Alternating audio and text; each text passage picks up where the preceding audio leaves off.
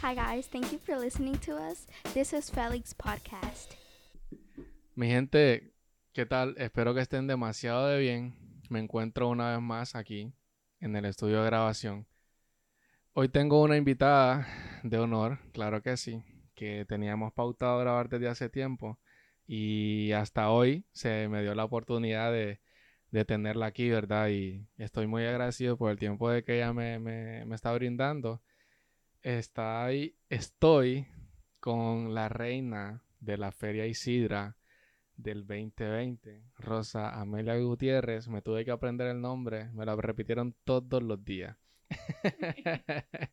Rosa, ¿cómo estás? ¿Cómo te sentís? No, pues la verdad es que encantada de poder estar compartiendo aquí contigo. Como decías, ya se estaba teniendo y pautando cuándo íbamos a grabar y ya se dio el día. Más que todo agradecida por la invitación. No, gracias a vos por, por, tu tiempo. Estábamos hablando antes de empezar a grabar, infinidades de temas tocamos. Y ya cuando vi la hora es como que, ok, ya es tarde, vamos a empezar a grabar.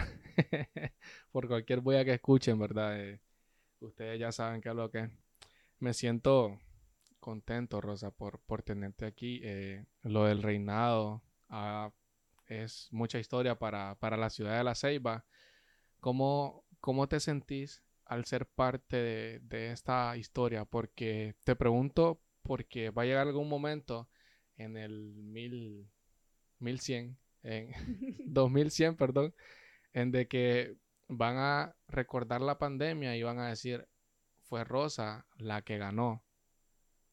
Pues, ¿qué te digo? La verdad que se siente, después de que ya pasó, se siente muy bien, me siento honrada de poder representar a la ciudad de La Ceiba, representar a cada, a cada ceibeña, a cada mujer, ser esa portavoz.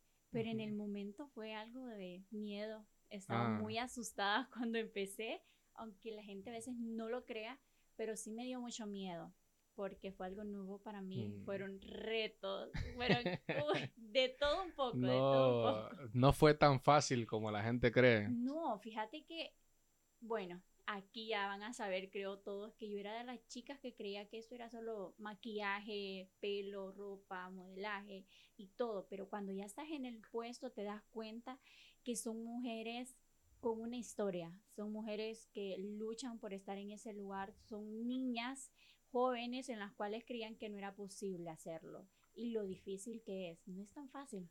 Sí, porque ya vas a ser parte de, de, esa historia, como te mencionaba, o sea, a los niños de la escuela, a las niñas, les van a enseñar eh, la pandemia, o sabes de que la pandemia no, no fue no fue un año como por decir tan bueno tan bonito para muchas personas. O sea, muchas personas hemos sufrido, muchas personas no, nos dio COVID y todo. O sea, y, y que, o sea, eh, la municipalidad de La Ceiba, o sea, todos en sí, todo el grupo, eh, supieron disfrazar, por decirlo así, eh, una tristeza a una alegría. Y lo hicieron con el pan de piña, de que me, me estabas mencionando, de que el, el pan de pandemia y la piña de exportación. y realmente que, o sea, todo, para todo el mundo fue como que qué ridiculez, ¿me entendés? Porque fue bastante criticado. No te voy a decirte que no. O sea, cómo, cómo, cómo tomaron, porque no solo fuiste vos, o sea, fueron varias candidatas, pero cómo, cómo tomaron todo eso, como que, o sea, voy a estar participando en algo que todo el mundo está criticando. Pues fíjate que fue algo así. Me llamaron anteriormente yo representé a un colegio siendo madrina de ese colegio. Entonces fue un año antes de la pandemia. Cuando terminé el desfile, 15 de septiembre, me dicen a mí, usted sería bueno para eso. Y yo, ¿qué no? ni loca, decía yo, ni loca. Entonces Toda la ceiba me va a ver. Claro, entonces era algo más diferente, ya representas algo, ya sos una figura pública, ¿verdad? Entonces, cuando mi hermano me dice, fíjate que ya van a empezar porque mi hermano fue el epicentro de todo. Mi hermano, te digo que es ese motor de todo. Un saludo para Brian. De mi vida, todo. Él fue el que siempre quiso verme así. Yo era como que, ay, no. Siempre tuve mi vida planeada. mis estudios, mis todo. Ah, Nunca fue parte de mi vida ser reina. Fue como que él, como que te dio ese empujoncito que vos necesitabas como para te levantó, pues, hacerlo. Bueno, mira, no tan em, empujón porque él es como que los que insiste, insiste, Ah, insiste, hasta que aceptas, él es tranquilo, si no, no te lo Te está quitas. hostigando. Algo así. Ah, o sea, de que ya, ya en, la, en, el, en el colegio ya habías sido reina. Sí, eh, representé, no en el colegio en el que estaba, Mm, Sino que a otro colegio. Oí la historia. ok. Siempre me gustó participar en la banda, eh, tocaba el redoblante, me gustaba como que las cosas más rudas, decía yo. Cuando ya me dicen esto, entonces yo le decía a mi hermano, pero nosotros no tenemos dinero. Mi Ajá. familia siempre, mi hermano ha sido la estabilidad, lo que nos mantiene a, a mis hermanos y a mi mamá. Entonces eh, yo le decía, pero ¿cómo vamos a hacer si esto se gasta? Hay mucho Simón. dinero. Gracias a Dios, eh, bueno, digo gracias a Dios no porque estábamos en un año de pandemia, sino porque la municipalidad, la alcaldía tomó en cuenta todo esto, que no había como manera de poder gastar y lo hicieron de manera diferente a años anteriores. Exactamente. Entonces, habíamos varias niñas, éramos como 11 a 12 niñas, te digo que querían, y yo llegaba a las 5 de la mañana a entrevistas, porque eran las primeras que salían a las 6, y yo después decía, ¿qué fue lo que dije? Quedaba pero ¿qué fue lo que dije? Y nunca me gustó ver mis entrevistas.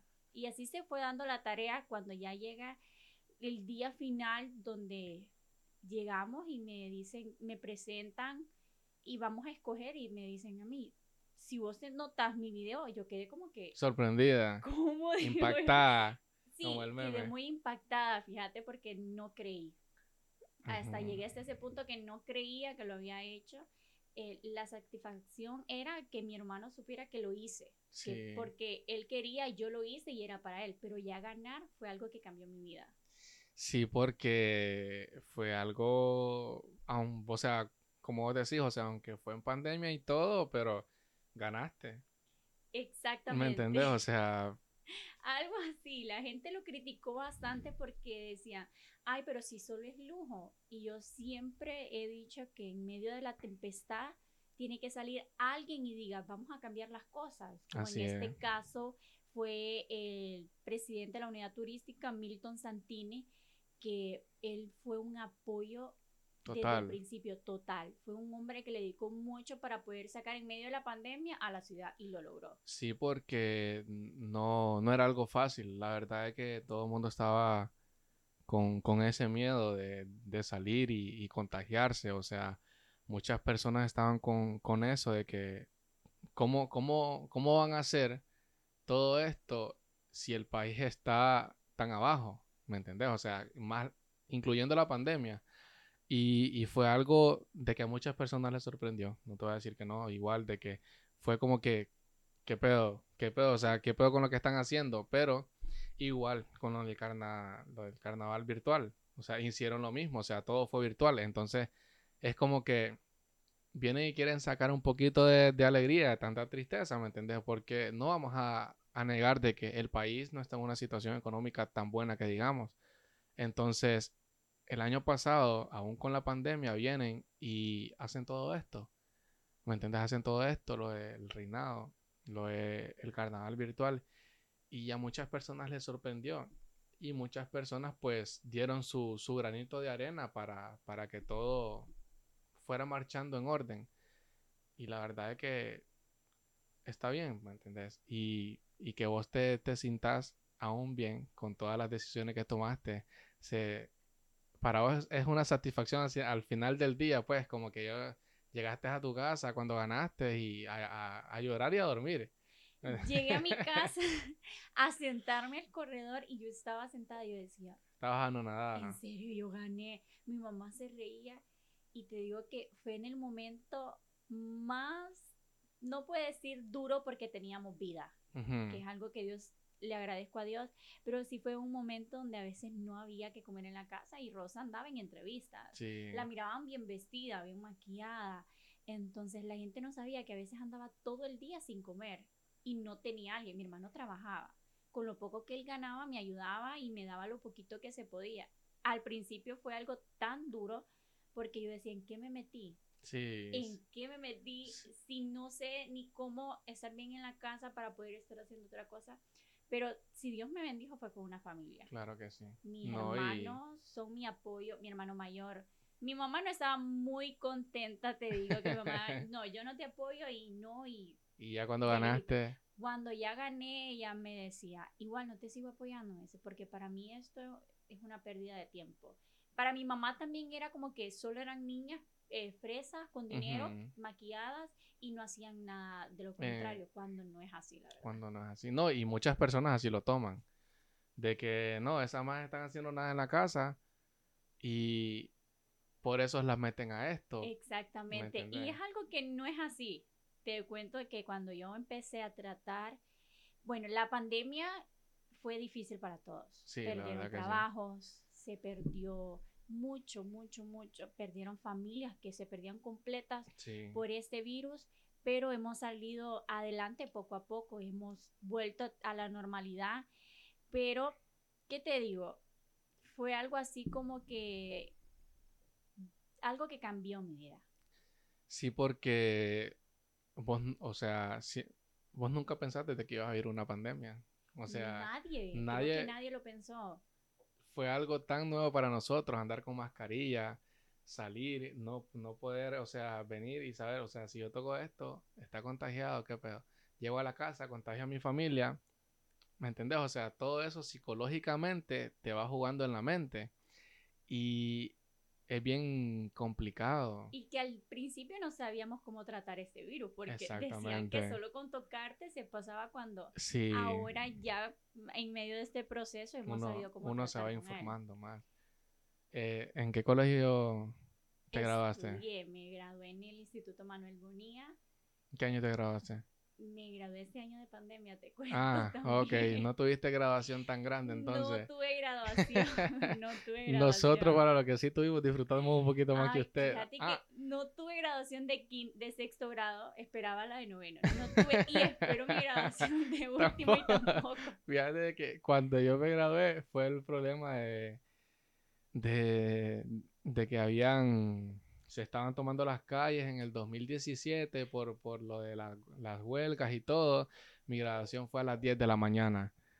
eh, porque había toque de queda a, la- a las 5 de la tarde y así, ¿me entendés? Entonces, no, no, no creas de que ta- también fue una, una grata experiencia, por, por, por decirlo así.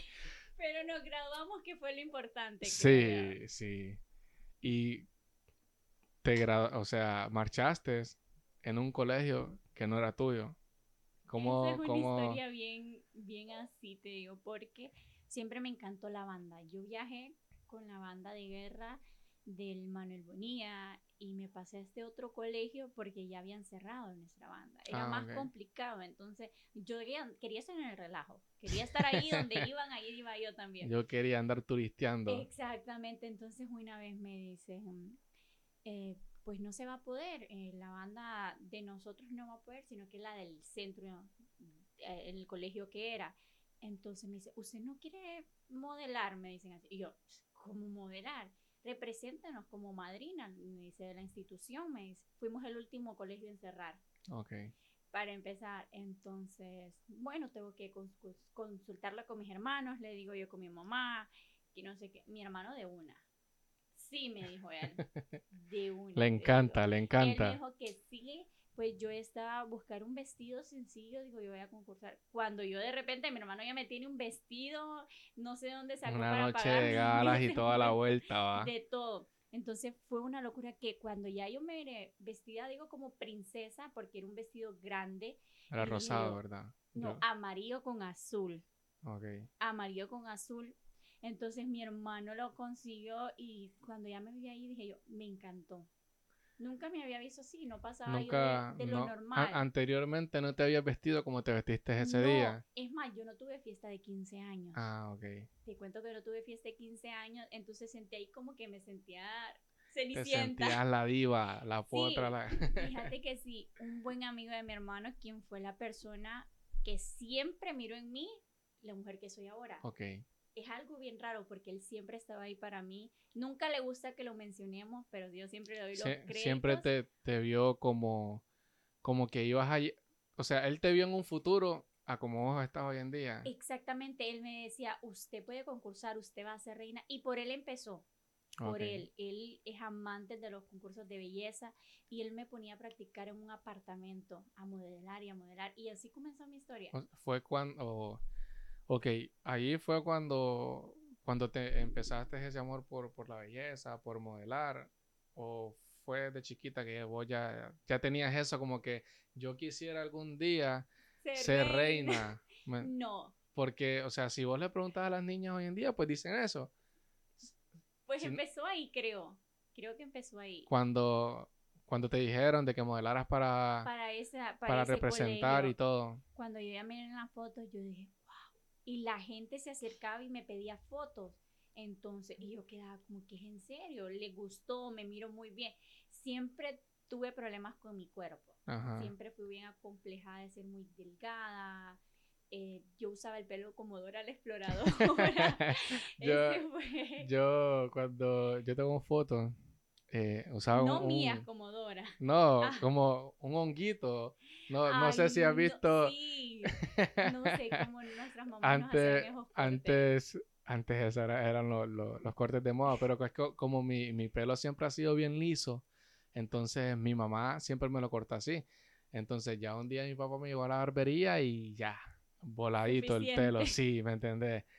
Entonces, la infancia igual siempre es bien, bien bonita. Ok, mencionaste lo de lo de tu cuerpo. Muchas personas no, no se sienten tan, tan a gusto de tu cuerpo. Me imagino de que vos en ese entonces no te sentías tan, Tan, tan- conforme. tan conforme, sí. Claro que sí, fíjate que siempre me sentí porque no era como las otras niñas desarrolladas, con bustos, con glúteos, aquella figurita. Siempre fui delgada, Ajá. delgada, delgada y no me gustaba. A ponerme una ropa y yo verme al espejo y yo no me gustaba. Muchas veces eh, mi mamá, mis hermanos me decían, estás bella, pero yo no me sentía bella con mi cuerpo. Entonces creo que eso fue algo en lo que me empezó a sentir confianza en mí misma. Confianza en decir, la gente me mira bonita como soy y empecé a tener esa confianza. No te digo que al sol de hoy todavía no la tengo. Eh, esa inseguridad a veces de partes de mi cuerpo cuando eh, ya he pasado todo este proceso, hay niñas que me escriben y me dicen, dame un consejo y yo quedo como que, ¿Qué les digo? ¿qué les digo? Sí, porque muchas veces estás triste, pero tal vez eh, no lo das a notar. Exactamente. ¿verdad? Entonces de eso se trata a veces. Pero creo que ahí fue donde empezó mi amor por el mundo de la belleza. No, y, y las redes sociales, como te digo, han, han disfrazado mucho las personas porque eh, te muestran solamente la cara de que vos querés que te miren, o sea, como vos decías, o sea, vos te sentías como esas niñas que te escribían y vos como que, ¿qué les digo? Si yo me siento igual a ella, entonces tenés que, que demostrar eso, como de que me, me siento bien ante los ojos del público, aunque yo no me sienta bien. Y a muchas mujeres les pasa, a muchas personas les pasa de que no se sienten a gusto con su cuerpo. Yo siempre he dicho de que para vos empezar a amar a otra persona, te tenés que amar a vos mismo. Y el amor empieza con uno mismo, ¿me entendés? O sea, sí, hay una infinidad de personas de que vienen y te comentan muchas cosas, muchas estupideces, pero, o sea, lo hacen porque quisieran estar donde uno está, ¿me entendés? O sea, los malos comentarios que te dieron a vos cuando, cuando ganaste, me imagino que fueron muchos. O sea, superarlos ya fue otra etapa. Como, o sea, al vos ver, al vos ver esos mensajes, ¿cómo, ¿cómo era tu reacción? O sea, era como que miraba los, o te metías a tu publicación y leías los comentarios o simplemente lo dejabas a un lado. Pues la verdad que sí los miraba.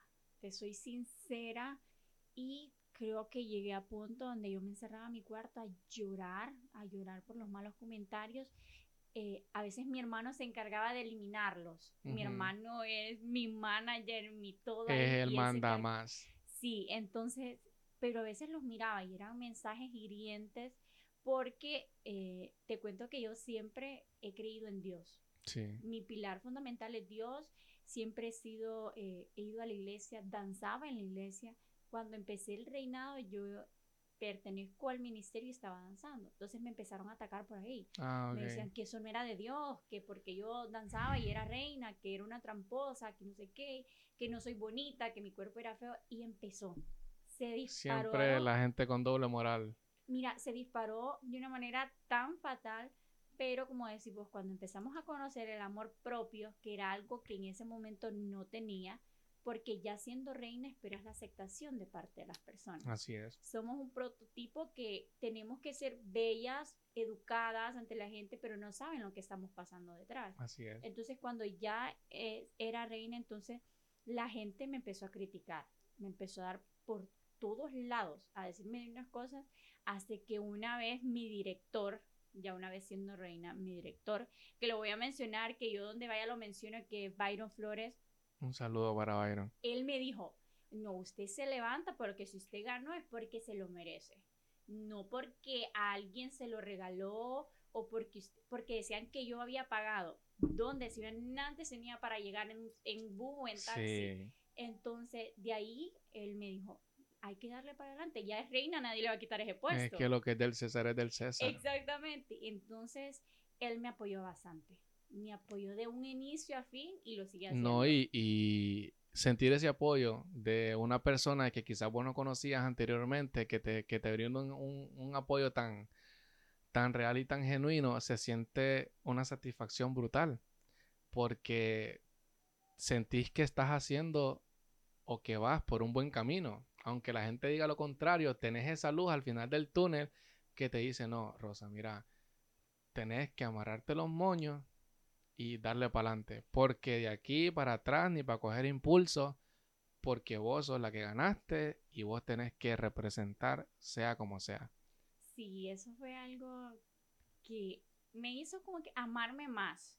Aprendí a ponerme en mí antes que los demás, hasta mi propia familia. Entonces empecé como que a valorarme, empecé a sentirme cómoda con mi cuerpo, como yo era. Agradecí a Dios por todo lo que me daba cada día y fue cuando empezó la aventura. Porque los años anteriores las niñas salían a otros departamentos, a otros carnavales, Sí, hacían eso. de todo, hacían de todo. Entonces empezó esa aventura, creo que de solidaridad, le puedo Sí, llamar así. eso. Ese es un punto de que yo quería tocar, de que tu, tu reinado no fue como los otros reinados. Para ¿me nada. entendés? O sea, vos lo mencionaste ahorita, o sea, las reinas anteriores pues andaban bilín balán y vos pues no, no fue así. O sea, te tocó quedarte en casa. Y no quedarme en casa, déjame decirte, porque eh, era un momento donde las familias que vivían con el diario vivir no tenían ingreso, no tenían cómo darle de comer a sus hijos. Entonces empezó ese problema. Empecé a hacer actividades con un grupo, una organización que se llama Amigos en Acción. Empecé a formar parte de esta familia y empezamos a trabajar. Empezamos nosotros, eh, el proyecto con el que empecé siendo reina fue eso, hacer víveres para poder ayudar a, a las personas A las de bajos personas, recursos. Mm, eh, me acuerdo que mi primer lugar fue en las San Judas, porque sé que ahí había bastante, bastante familias Sí. sin desempleo, no tenían cómo. Sí. Entonces ahí fue y creo que me encantó mi reinado.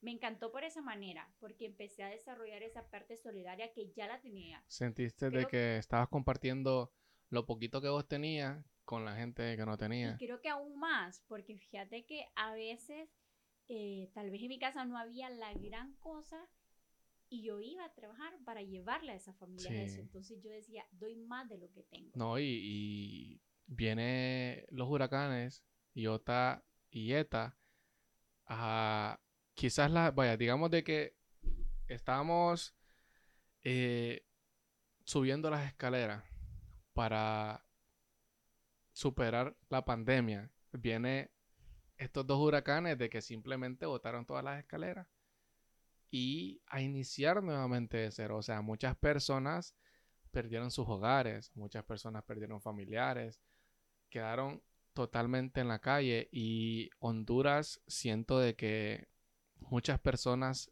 eh, se tocaron el corazón para, para ayudar, para ayudar a estas personas eh, en Cortés, de que fue nefasto, la verdad, de que da tristeza aún ver los videos y ver cómo estaban todas las casas inundadas, creo de que no soy el único de que lo piensa, de que fue brutal, la verdad, fue algo de que nadie se esperaba y aún no, no recibir eso eso, esa ayuda económica de, de parte de- del, del gobierno fue aún más feo para las personas. Y muchas personas aquí, como lo mencioné, se tocaron el corazón para, para ayudar a todo esto. Claro que sí, fíjate como decía vos, veníamos resurgiendo de algo y algo más fuerte nos vuelve a aplazar, pero no nos derriba, porque algo que tenemos como seibeños, como hondureños, es que sabemos cómo levantarnos. Difícil, pero sabemos cómo levantarnos. Así es. Entonces fue donde creo que aprendí aún más.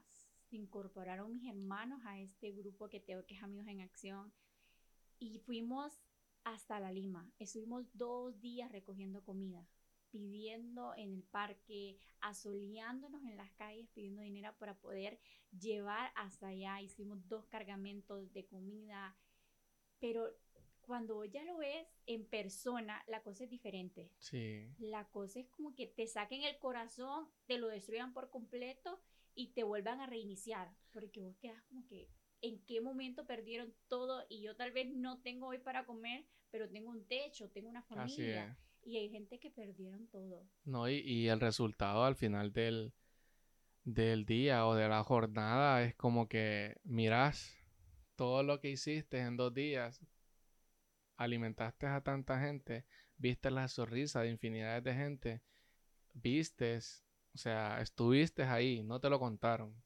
¿Cómo fue? O sea, para esa gente todo, todo fue horrible y al, al, bor- al vos ver todo tan Destruido. des- tan nada. deshecho y Ves la nada, ves la nada. Es como dice en la Biblia de que Dios de la nada hizo todo. Ahí había nada. Caminabas y el charco te daba la rodilla. Te daba la rodilla por las calles. Había niños desnudos. Había mujeres que, ya señoras que tenían alguna enfermedad y ellas estaban tiradas en la calle. Cuando nosotros íbamos queríamos darle a todos. A todos queríamos. no pero y no. teníamos un punto donde nosotros íbamos a entregar que no llegaban las ayudas. Era súper adentro de la Lima, no llegaban las ayudas y a la orilla de la calle había gente gritándonos por ayuda. Creo que ahí hasta el hombre más fuerte se derribó. Hasta el hombre más fuerte se quebrantó y empezó a ver la necesidad. Cuando nosotros entramos a este lugar, recuerdo bien, las lágrimas empiezan a rodar por todos. Sí, todos. porque aunque aunque no sea vos, aunque no sean tus familiares, sentís ese dolor porque son personas de que son tus compatriotas. Claro que sí, y ver que hay una posibilidad, que hay un gobierno que te ayude y no lo hace de esa manera. Ayuda donde pueda ver, Sí, donde esté escondido no importa porque nadie ve y todo bien. Hagamos a la patarata aquí y todo perfecto. Ojo, yo no critico ningún partido político, pero creo que ese era el mejor momento para, para, poder darse a conocer y ayudar a estas para que arregles todo el daño que has hecho. ¿Qué has hecho? Exactamente. Cuando empezamos a dar la ayuda, empezamos a dar comida, ropa, eh, fuimos a un albergue, se le llama, donde estaban las personas que habían quedado sin nada. Y había una mujer con dos niños, lloraba, que tenían días sin comer, que sus hijos no tenían que comer y lloraban. Y nosotros queríamos, es posible, darle más de lo que teníamos. Cuando nosotros salimos de ahí, las personas salen, era que multitud que sale a orar por nosotros. Sí, es que ya me imagino y, y mucha, o sea, vos lo mencionaste, vos mirabas a toda esa gente y, y es como que yo tengo mi casa, yo tengo que comer en casa, tengo un vaso con agua. Fue una Tengo, experiencia que nos cambió a todos. sí, nos sí, porque como te digo, o sea, todo el mundo se, se tocó el corazón para hacerlo, al igual que, que el hecho ocurrió en Puerto Lempira. No sé si estás al tanto de que el banco se, el, el barco se, se hundió con muchos tripulantes. Y, fue algo, yo que tuve la oportunidad de estar en Puerto Lempira, en la Mosquitia, yo te puedo decir de que para esa gente todavía le duele lo que pasó. Esa gente no durmió, no durmieron esperando que llegaran todos los cuerpos. Aunque no fueran sus familiares, ellos sintieron eso, porque quizás muchas personas piensan, ok, La Mosquita o Puerto Lempira es un lugar bien feo, o sea, solamente por el nombre, pero no, hay muchas personas y hay muchos lugares muy bellos. Te lo puedo decir yo, de que yo estuve allá, yo fui con, con una mentalidad diferente y regresé con una totalmente diferente. O sea, la gente es bien amable, obviamente, de que en todo lugar hay algo bonito y algo feo, pero lo bueno es conocer, lo bueno es de que no te lo contaron, vos lo viste y que, que se haya hecho todo esto, al final para vos es una satisfacción de decir, ok, yo vine e hice esto en mi reinado, aunque no haya sido un reinado como, como mencionamos, de que, de que viajaste, de que estuviste como las otras reinas, o sea, disfrutaste tu reinado, o sea, es, esa experiencia. Fue bonita, a la misma vez me cambió, pero fíjate que si hay algo que yo tuve, nunca fue como que me presenté como reina. Y es algo que en su momento llegó a molestar porque las personas decían, ah, pero si ella no hizo nada, cuando yo hice el esfuerzo que hice, pero me quedó a mí, porque no, andaba con una banda y una corona. No, y como te digo, o sea, si vos sabes de que lo haces, aunque no lo publiques en tus redes sociales, vos sabes que lo hiciste, o sea, porque las redes sociales al final del día son pura pantalla. Pero vos sabes de que lo hiciste. Exactamente. Entonces, con la gente nunca se está conforme. Digo que en esto es, tenés que llevar un nivel publicar las cosas que haces para que digan que lo haces, pero tampoco hacerlo tanto porque va a decir que es pura a pantalla. Entonces es algo bien difícil, es algo que llevar. digo que pasamos tantas cosas cuando ya veníamos para allá, veníamos totalmente, nos mirábamos con mis compañeros, mi hermano menor, que mi hermano siempre fue exigente. Mi hermano decía, yo no vuelvo a exigirle algo a mi mamá de lo que no me pueda dar. Y así nos cambió. Sí, porque vio todo eso. Fue algo bien, bien difícil para todos, pero salimos adelante. Y creo que no salimos de una para entrar a otra, porque también mencionabas lo de la mosquitia, nosotros recaudamos víveres porque en media pandemia no tenían ni tan siquiera medicamentos.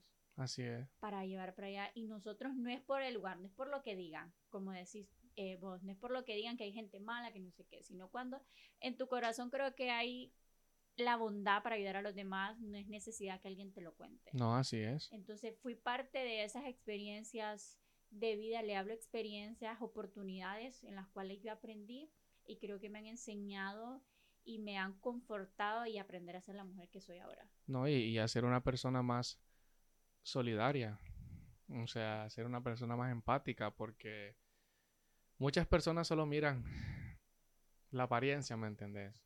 Pero cambiando un poquito del tema, ¿cuándo, ¿cuándo fue de que, o sea, iniciaste en la televisión? O sea, ¿quién, cómo, cómo fue esa conexión al venir y ser hoy en día una presentadora? Ya, esa historia bien, ya dejando el momento Sí, para, para que esta gente no llore. Sí, fue algo bien bonito porque cuando sos reina te invitan a esos eventos pequeños en televisión para que seas parte entonces empecé y la gente me decía, ay, pero ella tiene algo para la televisión. Y yo, no, no. No te mirabas hablando. Nunca me miraba. Yo, yo siempre he tenido mis sueños a corto plazo. Mis metas las hago a corto plazo. Entonces, Esa era una muy largo plazo. Era muy largo. Y yo decía, ¿qué? Yo voy a estudiar periodismo, que no sé qué. Y empecé yo con mis dudas, algo que tenía que ahora ya cambié. Porque creo que cuando las metas están, son por algo.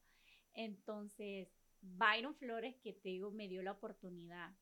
Empecé a abrir el mi propio, que te digo, no canal, sino que programa con otros compañeros de televisión. Eh, se llamaba Experiencia Radical. Comenzamos, eran segmentos divertidos de jóvenes, moda, eh, gastronomía, y así comenzamos.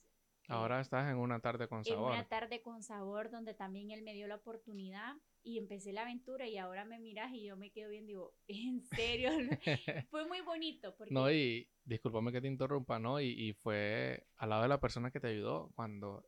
Exactamente, cuando a veces es difícil ver la que te ayudó al principio que todavía esté en ese, en ese camino, entonces él siempre ha dicho, donde ustedes quieran llegar, yo los voy a ayudar. Es un hombre que, ¿qué te puedo decir de él? no es por adularlo, porque trabaje con él, porque no suelo hacer estas cosas, sino porque él está para vos cuando lo necesites.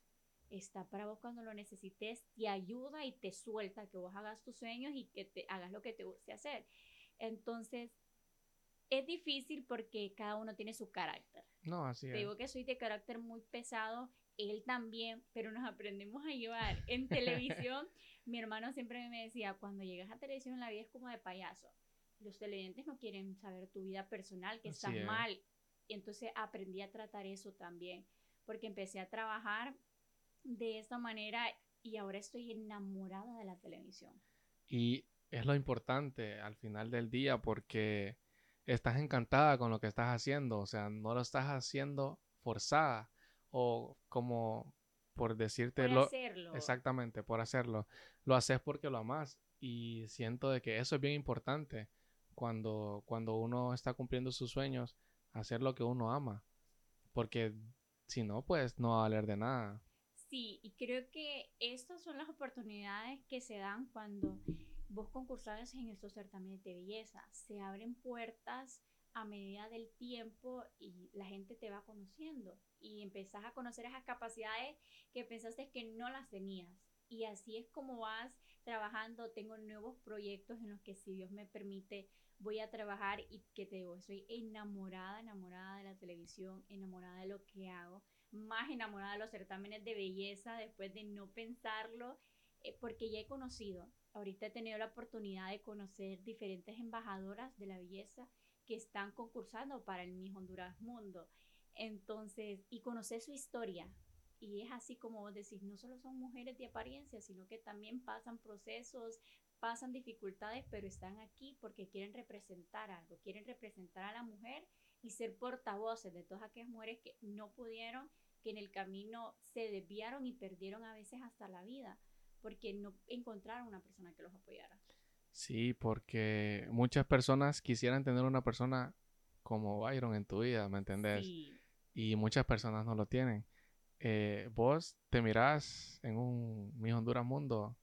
¿O todavía es, es una meta muy, muy largo plazo? Pues fíjate que yo aprendí a esas metas. Ajá. Aprendí que va a ser larga o corta, depende cómo la quieras alcanzar. Así es. Pero ahorita me estoy preparando, eh, estoy estudiando la carrera de ingeniería en producción industrial. eh, me te gusta también la medicina. Entonces creo que ahorita es el momento donde quiero aprovechar, llenarme sí. más de conocimiento, pero sí me veo. Creo que sí me veo representando a la mujer ceibeña, a la mujer hondureña y que conozcan lo que somos, que conozcan esas raíces, esa cultura, todo lo que nos caracteriza atrás de tanta belleza que tenemos, porque las mujeres ceibeñas y hondureñas somos bellas, que conozcan la capacidad que tenemos. No, y, y realmente que me siento demasiado agradecido con, con vos por, por el tiempo que, que me brindaste el día de hoy. Eh, siento de que ha sido una grata conversación, déjame decirte, porque se platicó bastante y, y me gustó bastante. ¿Cómo te seguimos en las redes sociales? Bueno, la verdad que ante todo agradecer la oportunidad que me diste de estar aquí contigo. Gracias y espero que se vuelva a dar. Porque No, este podcast es tuyo. Parece que fue poco, pero sabemos que fue bastante lo que estuvimos conversando. Sí, estamos como desde Y las creo 5 de la tarde. Así nos vamos conociendo en mis redes sociales, en Facebook como Rosamelia Gutiérrez, al igual que en Instagram también. Y yo en cualquier momento contesto mensajes. No es como que estoy tan allá. eh. Eh, eh, tienen una amiga, tienen una consejera en lo que pueda, tienen alguien que les puede, si les gustan estos certámenes de belleza, les digo que se lancen. Qué bonito es bonito porque vas conociendo cosas nuevas, sobre todo tengas la mente clara qué es lo que querés, pongas las cosas en manos de Dios y aprendas a que escuchar lo bueno y lo malo lo dejas. No, eh, ya escucharon, ¿verdad? Atrévanse y nunca, nunca miren de que no pueden, los sueños se pueden cumplir. Rosa, muchas gracias realmente por estar aquí. Te deseo mucho éxito y te esperamos hasta la próxima. El podcast está abierto para cuando vos gustes venir. Ya sabes de que la pasamos cool hablando de todo un poco. De todo un poco. Así de que muchas gracias. Ya no, saben. gracias a ti, gracias. y la próxima vez no va a ser tanto tiempo. no, no te preocupes. Hasta luego.